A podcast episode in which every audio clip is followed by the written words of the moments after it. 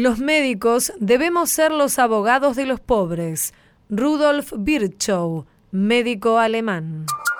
Bienvenidas, bienvenidos a una nueva emisión de A Tu Salud por Radio Nacional. Soy Diana Costanzo y están desde ya invitadas e invitados a compartir este espacio en el que los ayudaremos a conocer más acerca de cómo cuidar su salud y también lograr una mejor calidad de vida.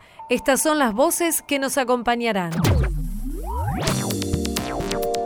la Confederación eh, Farmacéutica Argentina, que habla de un aumento de casi el 100% del consumo de antidepresivos entre 2004 y 2016. Cuatro millones de personas consumen antidepresivos en la Argentina. Especialistas realizan una encuesta para determinar si existe conocimiento sobre sus efectos. Hablamos con la médica del Departamento de Psiquiatría de INECO, Clara Rodríguez. Es una enfermedad que se caracteriza porque se producen lesiones en distintos lugares del sistema nervioso central. Terapias físicas y cognitivas son imprescindibles para el tratamiento de la esclerosis múltiple. Entrevistamos a la médica neuróloga del Hospital Italiano, Liliana Patruco no solamente la población general piensa ese tipo de cosas, sino también muchos médicos creen que la tuberculosis ha sido erradicada nunca fue erradicada la tuberculosis en nuestro país. Están en aumento los casos de tuberculosis en la Argentina. Dialogamos con la médica neumonóloga Cristina Brián. En la radio de todos. A tu salud.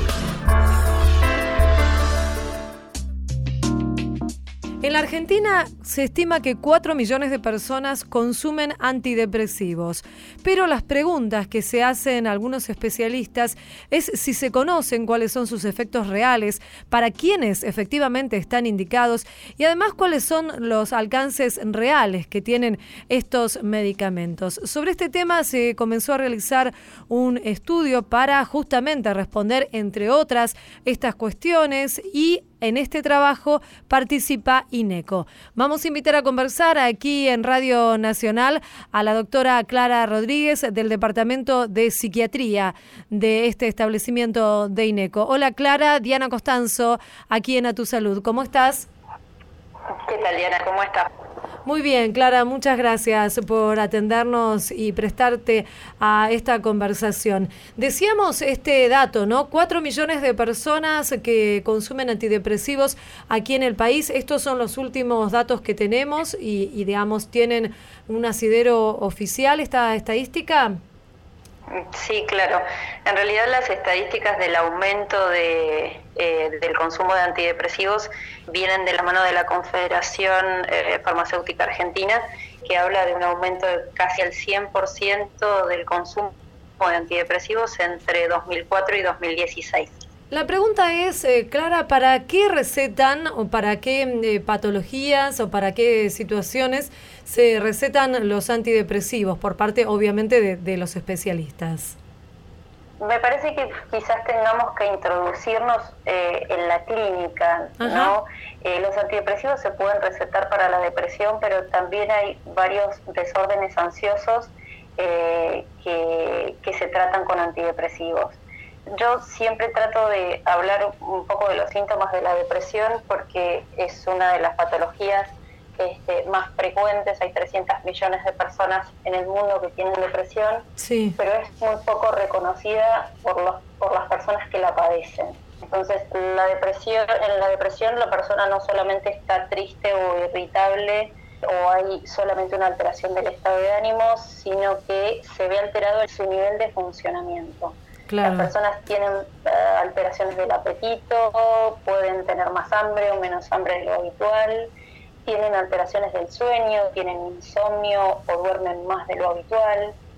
También tienen alteraciones en su nivel de energía, están fatigados, las cosas que antes hacían les tienen que hacerlas con mucho más esfuerzo, dejan de sentir placer por las cosas, están desesperanzados, tienen ideas de culpa, tienen ideas de inutilidad, claro. Eh, tiene menos deseo sexual. O sea, hay un montón de síntomas que hacen al, al síndrome depresivo. Sí, no, es esto que este, muchas veces se usa la palabra, eh, digo Clara, uno dice a veces estoy deprimida y en realidad no es el término adecuado, sino que uno puede estar triste o puede estar preocupado, puede tener problemas, pero digo, la depresión como, como entidad tiene estas características que nos estás enumerando. Exactamente, sí, y de nuevo, a pesar de ser una enfermedad súper frecuente, es muy poco conocida para la persona que la padece, o sea, no la reconoce, y en general los entornos son súper estigmatizantes, no entienden de qué se trata la depresión y cuán inhabilitante es. ¿No? Sobre todo si no se encuentra tratada. Entonces, al principio vos me preguntabas cuáles son las indicaciones y muchos desórdenes ansiosos y la depresión también son indicación para los antidepresivos como tratamiento. claro, y en cuanto a la depresión también hay, hay un aumento estadístico entre los más chicos, entre los adolescentes. Exactamente, mm. sí, en realidad la mayoría de los cuadros los vemos en los adultos, pero también los, los adolescentes y y la gente más grande, los ancianos, también eh, padecen depresión. Claro. ¿Y en esto se, se pueden indicar algunas causas comunes o tienen que ver con cada caso en particular? A ver, el origen de la depresión es multifactorial. Y como todo desorden psiquiátrico es multifactorial. ¿Qué significa eso? Que hay factores genéticos involucrados, que hay situaciones traumáticas tempranas involucradas, que están nuestras estrategias de afrontamiento, las posibilidades que nosotros tenemos de encarar los problemas de la vida cotidiana. Este, hay factores epigenéticos que tienen que ver con cómo el ambiente modifica la expresión génica, hay varios factores. No solamente son los factores eh, que todos eh, tenemos en cuenta como eh, estresores o, o, todos tenemos en cuenta como originantes de una depresión, como puede ser la pérdida de un ser querido, la pérdida del trabajo, estar sometido a estrés crónico. ¿sí? Hay un montón de factores involucrados. Hablábamos al principio, Clara, de este estudio que ustedes están encarando desde INECO junto con ARIA, que es Asistencia e Investigación en Trastorno del Ánimo, acerca de los efectos de los antidepresivos.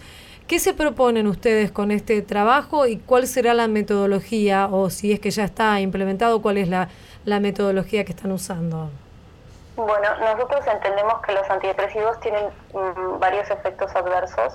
Muchos son conocidos, ¿no? Eh, náuseas, vómitos, efectos adversos a nivel de la sexualidad, a nivel del apetito, aumento de peso, alguna disminución. Este, pero hay otros efectos adversos que no están del todo conocidos, como, tienen, como son los efectos adversos emocionales y psicológicos. ¿no? Entonces nuestra propuesta en la investigación es explorar mejor de la mano de, los pacientes, ¿no? de, la, de la mano de quienes reciben el antidepresivo como tratamiento, explorar mejor estos efectos adversos y lo hacemos a través de una encuesta que es breve, que dura alrededor de 15 minutos, demanda 15 minutos del tiempo del paciente y que sobre el final de la encuesta van a poder encontrar una pregunta abierta en donde ustedes tienen la posibilidad de escribir eh, algo en relación a las experiencias positivas y negativas con los antidepresivos. Ajá. Está bien. ¿Y la aplicación de estos eh, resultados, en qué la podrían utilizar? ¿En qué la piensan específicamente ustedes como especialistas? Justamente en esto, en poder registrar mejor y de forma sistemática algo que nosotros venimos escuchando en el consultorio acerca de los efectos adversos emocionales ah, y psicológicos de los antidepresivos.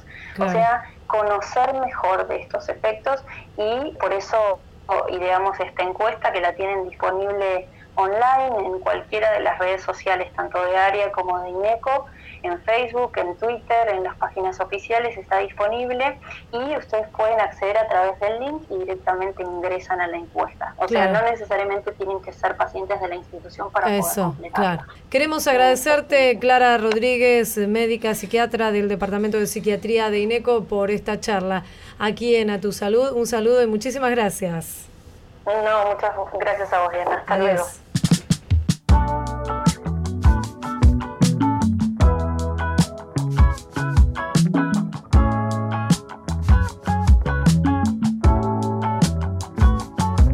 A tu salud, por la radio de todos. No juegues más conmigo.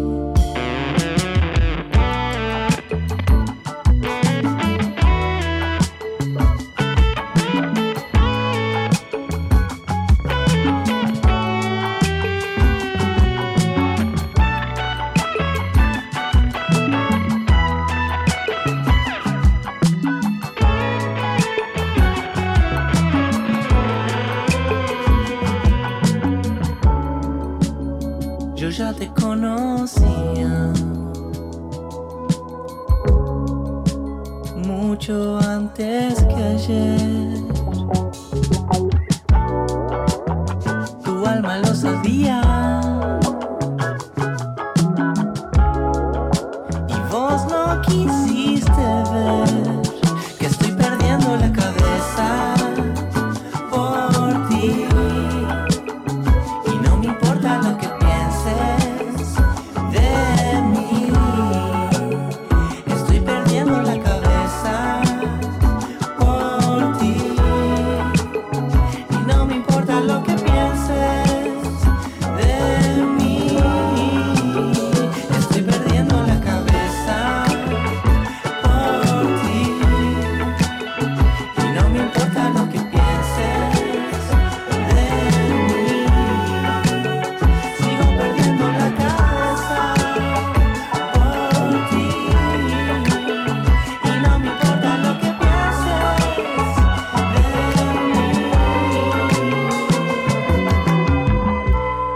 Música en A Tu Salud aquí en Radio Nacional. Ellos son indios perdiendo la cabeza.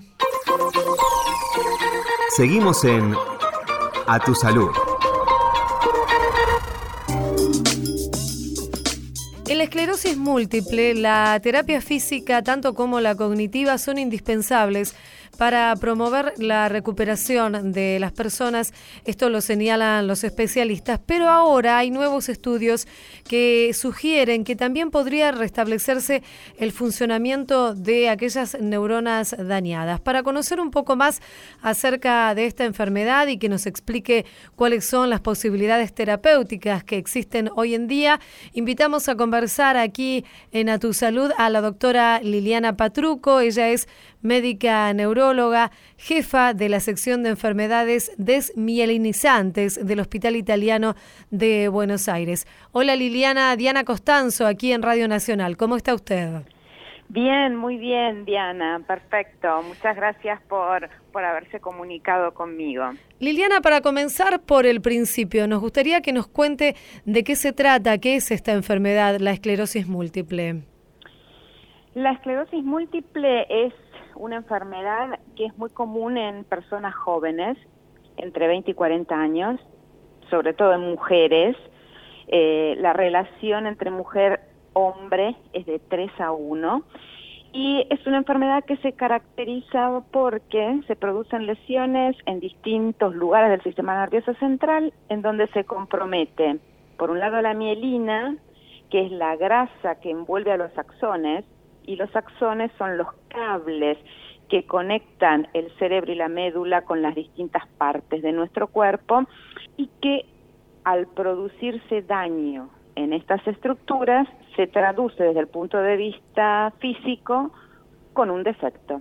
Ajá. Ese defecto va a variar según el sitio donde se produce esta lesión. Entonces, por ejemplo, síntomas muy comunes, disminución de la capacidad de ver de un ojo, ver doble, Sí. vértigo, que es sensación de giro, menos fuerza en una pierna o en ambas o en un brazo, pero todos estos síntomas tienen que durar por lo menos 24 horas.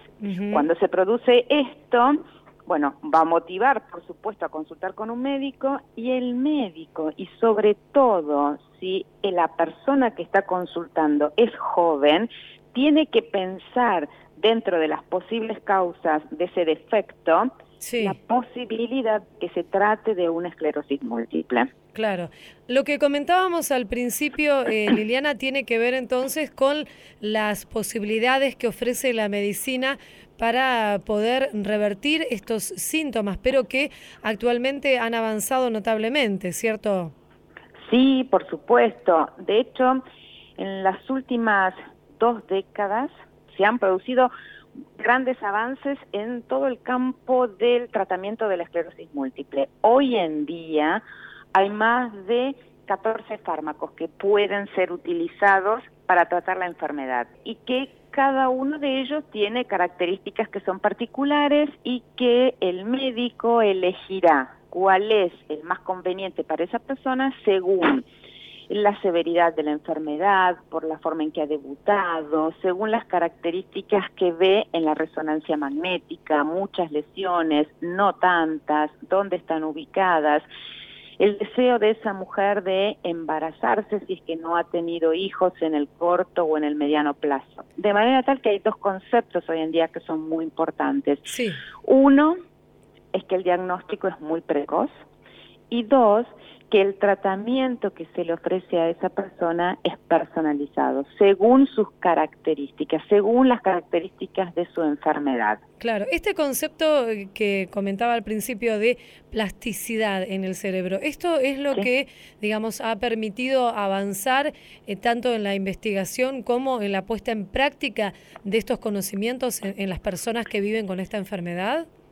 Es uno de los elementos que ha contribuido con Ajá. esto. Y cuando hablamos de plasticidad, hablamos de la capacidad que tiene el cerebro de poder reclutar o de convocar a otras neuronas para poder reemplazar aquellas que han sido dañadas. Ajá. Con esto no quiero decir que cumplen su trabajo en forma perfecta, pero en cierta manera se puede recuperar la capacidad funcional, ¿no? Claro. Y esto es lo que llamamos plasticidad. ¿Y esas neuronas dañadas tienen posibilidad de recuperarse o no? Depende de cuán severo y cuánto tiempo haya transcurrido desde que se produjo el daño. Hay algunas que no y hay otras donde la recuperación es parcial, pero en este tema de lo que es la plasticidad neuronal existen otras que de alguna manera pueden reemplazarla en su función. Claro. ¿Cuáles son las actividades que se le proponen a una persona, digamos, las tareas de recuperación y de rehabilitación que se le proponen a una persona que tiene esta enfermedad ya diagnosticada? Cuando hablamos de el manejo integral de una persona con esclerosis múltiple, por un lado está el tratamiento con los fármacos, que eso es importante. Con los fármacos, el tratamiento de los síntomas, medicamentos para mejorar su fatiga, si tiene ciertos problemas en cuanto a la urgencia miccional, que eso quiere decir que tiene que ir muy seguido al baño, dar medicamentos para controlar esto, y la rehabilitación. La rehabilitación siempre se va a ajustar al defecto que tiene el paciente. Hay algunos pacientes que no tienen ningún defecto físico, entonces no necesitan una rehabilitación específica, pero sí actividad física. Cuando necesita recuperar alguna funcionalidad, en donde es este el momento en que empieza a tener un rol muy importante la rehabilitación física y también la rehabilitación cognitiva. Doctora Liliana Patruco, médica neuróloga, jefa de la sección de enfermedades desmielinizantes del Hospital Italiano de Buenos Aires. Ha sido un placer conversar con usted aquí en A Tu Salud por Radio Nacional. Al contrario, Diana, muchísimas gracias por haberme contactado. Adiós. En la radio de todos. A tu salud.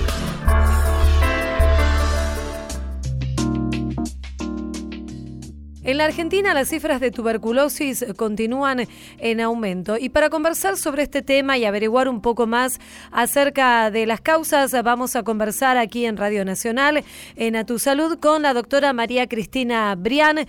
Ella es médica neumonóloga, coordinadora de la sección de tuberculosis de la Asociación Argentina de Medicina Respiratoria y ya le estamos saludando. Hola Cristina, aquí Diana Costanzo, muchísimas gracias por atendernos. Hola Diana, ¿cómo estás? Que tengan una buena jornada y bueno, dispuesta a estar con ustedes en lo que necesiten. Bueno, Cristina, en principio esto de hablar de tuberculosis, eh, no sé si a usted le pasa como especialista, pero muchas veces eh, las personas piensan que es una enfermedad que está totalmente erradicada, incluso piensan muchas personas que se trata de una enfermedad del pasado, que ya no está vigente en el mundo y aquí en nuestro país. Lamentablemente no solamente la población general piensa ese tipo de cosas, sino también muchos médicos creen que la tuberculosis ha sido erradicada. Nunca fue erradicada la tuberculosis en nuestro país. Siempre siguió estando. Es una enfermedad muy, muy silenciosa donde aproximadamente entre 10.000 y 11.000 personas por año padecen esta enfermedad. este, casos nuevos, o sea, en el año 2017 se notificaron 11.659 casos de tuberculosis en todo el país. O sea que es una cifra muy importante. Eh, siendo las, las provincias más afectadas las del norte, generalmente Salta y Jujuy, pero los mayores casos de tuberculosis se encuentran en provincia de Buenos Aires y en ciudad de Buenos Aires.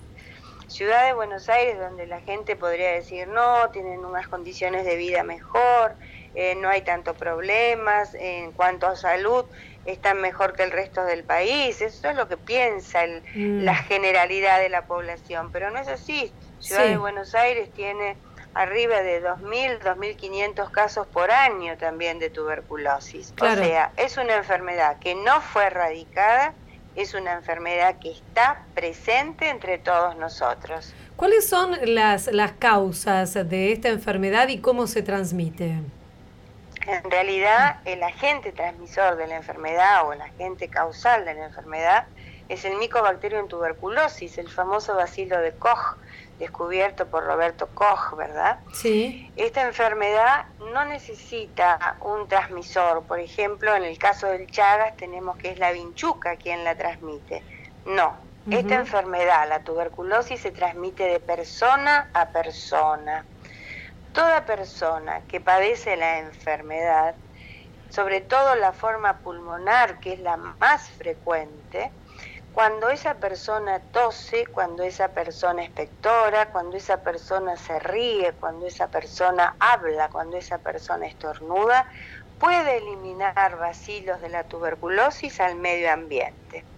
Mm. Esos vacilos quedan, a ver, para que se pueda entender, quedan como flotando en el aire, ¿no es así? Sí. Y tardan bastante en morir. Entonces, cualquier otra persona que está en contacto frecuente con una persona que es tosedora y que padece el bacilo, ¿no es así? Que padece de tuberculosis, se puede contagiar. ¿Esto qué significa? Que toda persona que esté en contacto con una persona que padece tuberculosis tiene que consultar al médico para ver si es necesario también hacerle controles. Recordemos que una manera de prevenir la tuberculosis es la búsqueda del sintomático respiratorio.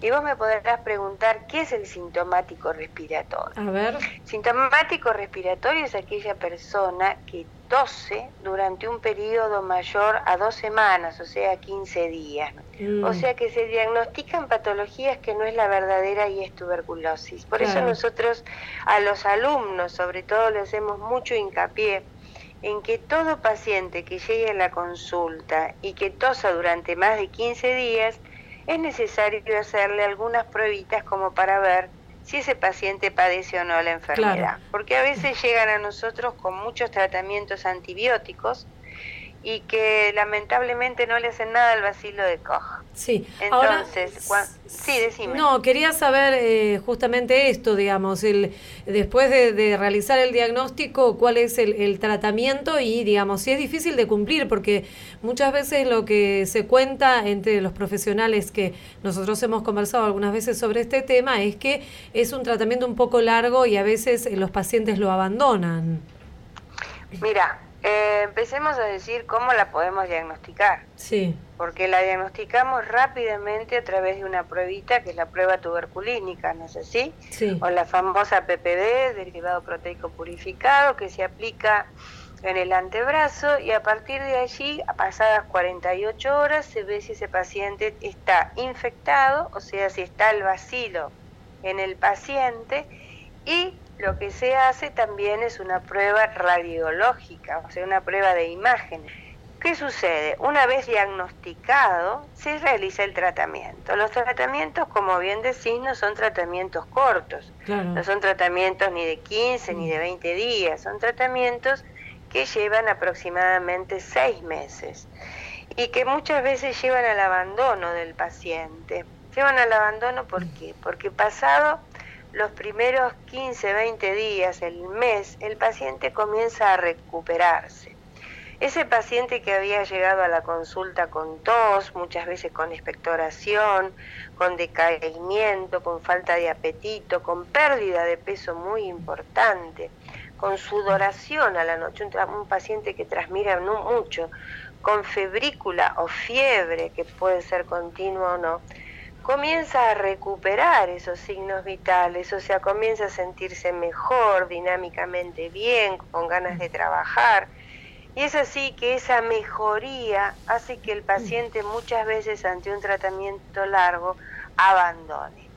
Está en el médico, está en la asistente social, está en el psicólogo que está tratando a ese paciente, en tratar de que ese paciente no abandone el tratamiento, en crear un feeling con el paciente, ¿no es así? Sí. En crear una motivación en el paciente para que no lo haga. Queremos agradecerle, doctora, doctora María Cristina Brián, médica tisio-neumonóloga, coordinadora de la sección tuberculosis de la Asociación Argentina de Medicina Respiratoria. Un saludo y muchísimas gracias, eh, muy amable. Gracias a ustedes. Esto fue A Tu Salud, un programa dedicado a los últimos avances en medicina, prevención y tratamientos. Hasta la próxima emisión.